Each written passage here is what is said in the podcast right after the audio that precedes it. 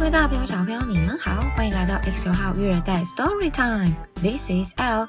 Today's story is Today is Monday. Today is Monday. Today is Monday. Monday string beans.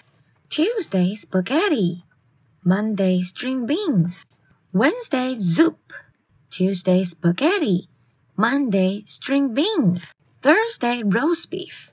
Wednesday soup. Tuesday spaghetti. Monday string beans. Friday fresh fish. Thursday roast beef. Wednesday soup. Tuesday spaghetti. Monday string beans. Saturday chicken. Friday fresh fish. Thursday roast beef. Wednesday soup. Tuesday spaghetti. Monday string beans.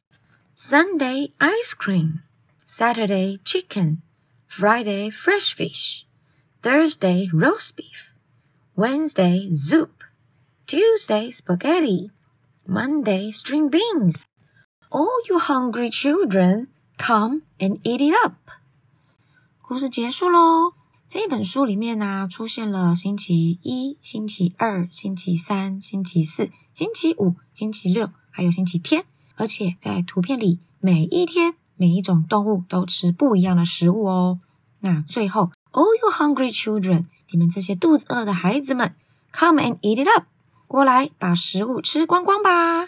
所以下次你肚子饿的时候啊，要记得 eat it up，把你碗里面装的食物都要吃光光哦，不要浪费喽。想要吃多少就拿多少。